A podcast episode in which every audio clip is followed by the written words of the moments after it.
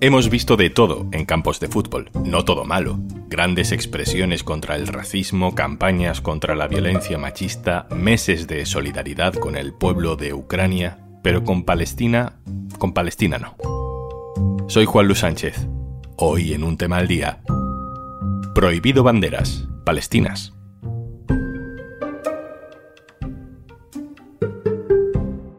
Una cosa antes de empezar. Hola, soy Juanjo de Podimo, otra vez por aquí. Si todavía no has probado nuestra app, te regalamos 60 días para que puedas escuchar un montón de podcasts y audiolibros. Y algunos hasta puedes verlos en vídeo, para que no solo los disfrutes escuchando. Entra en podimo.es barra al día, descarga Podimo, regístrate y consigue tus dos meses gratis.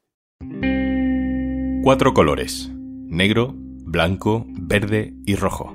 Tres franjas y un triángulo cada elemento conectado a una historia de califatos y rebelión. Los palestinos la usaron desde 1948 y desde 1988 es la bandera oficial de Palestina, la misma que ondea en la UNESCO, la misma que ondea en la sede de Naciones Unidas en Nueva York, la misma que este domingo 15 de octubre llevó al campo un aficionado al fútbol en Eibar para un encuentro de segunda división.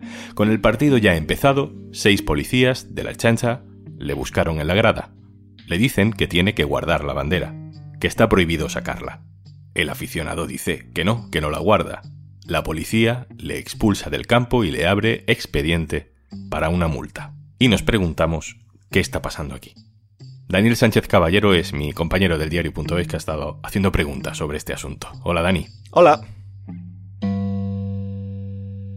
¿Por qué se le pide al aficionado que guarde la bandera? ¿Por qué se le expulsa del campo y se le multa eh, por no querer hacerlo? Lo que hemos conseguido saber, hablando con el club, con la China, con el gobierno vasco, básicamente, eh, hay una normativa de la liga que data de hace dos años, pero que el pasado viernes les recordó a los clubes, que impide el acceso a los recintos deportivos con símbolos políticos que no sean o de España, o del ayuntamiento de turno, o del club, o de la comunidad. Ninguno que no sea eso. Entonces, ante la situación en Israel y Palestina, la liga les recuerda, oye, tenemos esto, ¿eh? Acordaos de esta norma. Este aficionado saca la bandera y la seguridad privada del club le dice, oiga, esto no se puede hacer. El señor dice, yo no lo voy a, no voy a quitar mi bandera.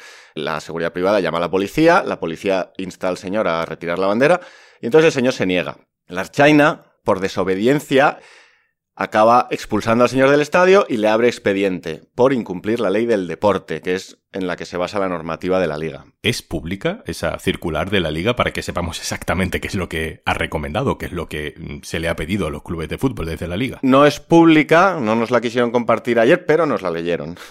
Dice, en asunto político, no se consideran tales como símbolos prohibidos, los símbolos oficiales del Estado, las comunidades autónomas, comarcas y ayuntamientos, así como las combinaciones de estas entre sí o con los colores principales del escudo del club. Esa es la normativa que enviaron hace dos años. ¿Y eso de que solo se pueden mostrar banderas oficiales del lugar donde se disputa el partido? donde se supone que lo dice la ley del deporte, en la que se supone que se ampara esta circular. Sí, estamos tratando de que nos aclaren exactamente, porque luego todo eso escala, ¿no? El club a la seguridad privada, la seguridad privada es chancha, propone para sanción al señor por incumplir, según se dice, la ley del deporte.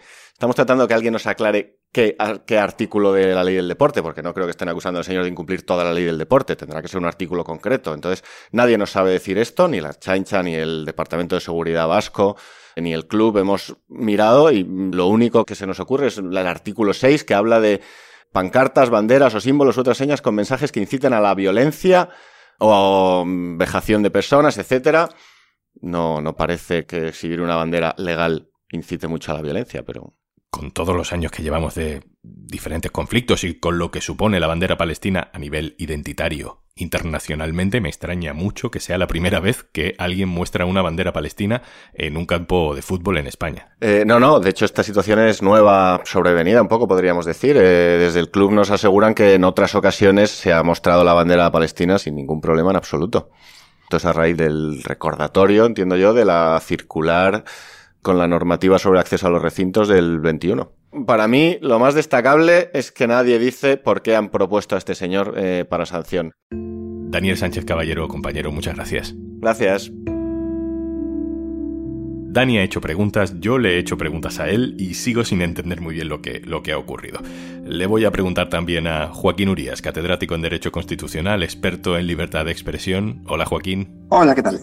¿Tú entiendes algo? A ver, eh, es difícil de, comprender. Lo que es difícil de comprender sobre todo es más la arbitrariedad en la aplicación que la norma general. La norma general es que una entidad privada, como es la Liga, pues en el marco de sus actividades puede prohibir acciones que normalmente serían ejercicio de la libertad de expresión. Entonces, la liga claramente puede prohibir pues que en el marco de las competiciones deportivas no se exhiban símbolos que provoquen violencia, pues claro que sí, o símbolos que alejen el foco de lo que es lo deportivo, claro que puede. El problema es que si eso lo hace de manera discriminatoria, lo que está haciendo entonces está prohibido por el reconocimiento constitucional de la libertad de expresión. Es decir, que usted puede prohibir cualquier gesto, cualquier exhibición que alente a la violencia, siempre y cuando no lo haga seleccionando ideológicamente qué es lo que se puede exhibir y qué es lo que no, porque entonces habría un control ideológico que sí está prohibido por el artículo 20 de la Constitución todos los aficionados al fútbol hemos visto en los partidos de la liga banderas de Ucrania, no solo en las gradas, sino en la rotulación de la transmisión, siempre, siempre en pantalla, un mensaje de solidaridad con Ucrania permanente. Eh, hay que aclarar además que el partido de, de Ibar fue el 15 de octubre, es decir, no justo después del atentado de Hamas, sino al octavo día de bombardeos, de bloqueo de Israel contra la población civil de Gaza. Joaquín, ¿por qué Ucrania sí y Palestina no? Claro, ahí es donde entramos ya en el terreno de lo que está vetado constitucionalmente. Una entidad puede decidir, aquí no se exhiben ningún tipo de bandera más que estas tres. Bueno, pues su norma interna y si la aplica objetivamente y de manera estricta, pues tendremos que aceptarla los que queramos entrar en sus actividades. Ahora bien, si esa entidad, más allá de lo que diga la norma, a veces dice esta bandera que se salta todas las normas, la de Ucrania, la LGTBI, o la que haya un día en apoyo a, a los inmigrantes o a un secuestrado, estas banderas las admito y estas no, entonces entramos en el terreno en el que lo que hay no es una norma general que tiene un sentido y que objetivamente se aplica a todos por igual, sino que lo que hay es un ejercicio, digamos, de la imposición ideológica. La liga lo que no puede decidir es ideológicamente estas ideas las voy a permitir y estas ideas las voy a prohibir. O prohíben todas o permiten todas. Si usted quiere elegir cuáles sí, cuáles no, pues entonces eso no lo puede hacer porque lo prohíbe la Constitución si nos vamos a esa ley del deporte, lo que encontramos es que no puede haber símbolos o banderas que inciden a la violencia, como comentábamos antes. Y yo creo que a lo mejor por eso es por lo que nos han saltado las alarmas con este caso, porque implícitamente lo que parece interpretar la liga con esa circular es que sacar una bandera palestina no es un acto de solidaridad bondadoso con el pueblo de Palestina, sino que es un acto político de conflicto en defensa de los atentados de Hamas o de la violencia o del conflicto. Y por eso se prohíbe. Mm, eso, evidentemente, yo creo que eso no superaría el filtro de ningún juez. Quiero decir, hay, que, lo que hay que evitar es la arbitrariedad. Entonces, claro, una bandera digamos, de un grupo terrorista o de un grupo agresivo, pues se me ocurre incluso, fíjate, incluso banderas de, grupos de hooligan, sin tener que llegar al tema de Palestina o de Hezbollah, pues evidentemente ahí un juez no, no tendría problema en decir que es una bandera que, incita a violencia. La bandera de un pueblo o de una nación, ¿no? que tenga o no tenga un Estado, esté o no reconocida por España, a mí me plantea problema que se diga que exhibir la bandera de un país concreto incita a la violencia.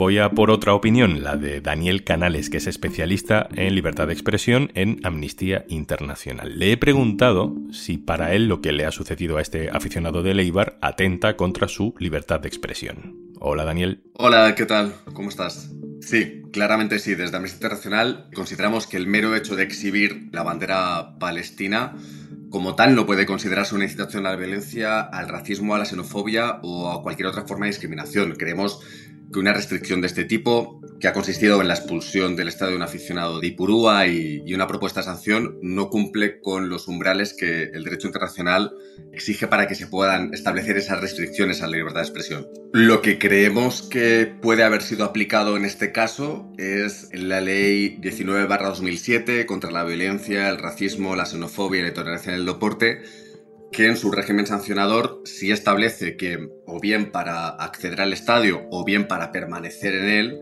establece la prohibición de no exhibir banderas que puedan considerarse como que incitan a la violencia o que incitan pues, a la discriminación, etcétera, ¿no?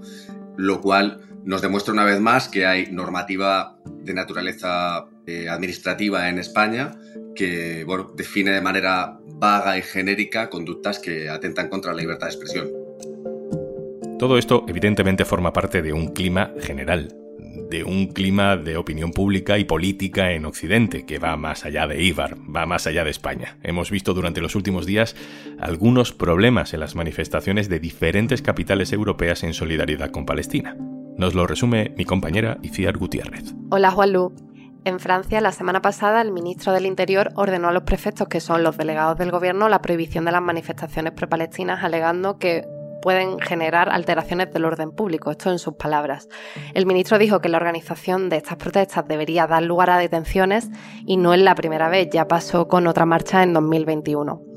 El 12 de octubre, la policía francesa utilizó gases lacrimógenos y cañones de agua para disolver una manifestación pro-palestina contra el gobierno israelí en París. Ha habido concentraciones en varias localidades francesas que han desafiado la prohibición, pero en otros casos se han cancelado. En Alemania, Berlín prohibió una manifestación en solidaridad con Palestina programada para el 11 de octubre y lo justificaron diciendo lo mismo, que representa un peligro para la seguridad y orden públicos. También cancelaron otra marcha para el 12 de octubre y la policía decía en un comunicado que la justificación era, entre comillas, especialmente porque los participantes en la reunión probablemente simpatizaran con Hamas. Tres días después, la policía anunció la prohibición de otra vigilia por, entre comillas de nuevo, la considerable afluencia de personas con símbolos palestinos, ya que lo consideraban un evento que pretendía sustituir a los ya prohibidos anteriormente. En Reino Unido, la ministra del Interior, que es bastante conocida por su discurso duro, dijo, y cito literalmente de nuevo, no solo son motivo de preocupación los símbolos y cánticos explícitos a favor de Hamas. Yo animaría a la policía a considerar si cánticos como del río al mar Palestina será libre deben entenderse como expresión de un deseo violento de ver a Israel borrado del mundo. Esto también lo dijo literalmente, comportamientos que son legítimos en algunas circunstancias, por ejemplo, ondear una bandera palestina, puede no serlo cuando se pretende glorificar actos de terrorismo. Sin embargo, este discurso no se ha puesto en práctica y durante los últimos días hemos visto manifestaciones en ciudades como Londres con banderas palestinas sin incidentes. Joaquín Urias, profesor, vuelvo contigo. ¿Cómo ves el umbral de tolerancia de las autoridades europeas a, estas manifestaciones? No, a ver, ahí hay un pequeño truco. Está en el caso por caso. En principio, ningún ordenamiento democrático de ninguno de los países de nuestro entorno puede prohibir manifestaciones que apoyen a un bando u otro, digamos, dentro de la legalidad. Es decir, que no se puede prohibir apoyar a los palestinos que están sufriendo un bombardeo. Eso es imposible prohibirlo en todo nuestro contexto. Claro, si la policía sistemáticamente dice que cuando hay una manifestación de apoyo al pueblo palestino o para condenar la masacre en Palestina, dice que hay peligro de violencia, eso ya es más difícil de controlar. Entonces lo que estamos asistiendo es que se están utilizando los mecanismos que existen para limitar los derechos fundamentales, pues eso, básicamente que haya un peligro de violencia, que haya una incitación a la violencia, para interpretarlos caso por caso, de tal manera que cuando llega ante un juez, el juez dice, claro, si la policía es que dice que ha detectado radicales en esta manifestación, o si la policía ha detectado que en este caso la bandera se estaba usando para provocar a la gente de manera violenta. Pues ante eso pues no puede decir nada porque no estaba ahí. Entonces nos quedamos con la impresión de que hay una prohibición, pero yo creo que, que la hay de facto, pero que está, digamos, amparándose en los resquicios que permite la ley para evitar eh, problemas mayores. Joaquín Urias, catedrático en Derecho Constitucional, muchísimas gracias. Muchas gracias a vosotros, Juan. Un saludo. Antes de marcharnos... Supongo que ya sabes que Podimo es una app de podcast, pero ¿sabías que a veces esos podcasts se convierten en un espectáculo en vivo? Y también puedes escucharlos como episodios especiales en nuestra app. Tienes 60 días gratis en podimo.es barra al día. Esto es un tema al día, el podcast del diario.es. Si te gusta lo que hacemos, necesitamos tu apoyo. Hazte socio, hazte socia del diario.es en el diario.es barra socio. El podcast lo producen Carmen Ibáñez, Marcos García Santonja e Izaskun Pérez. El montaje es de Pedro Nogales. Yo soy Juan Luis Sánchez. Mañana, otro tema.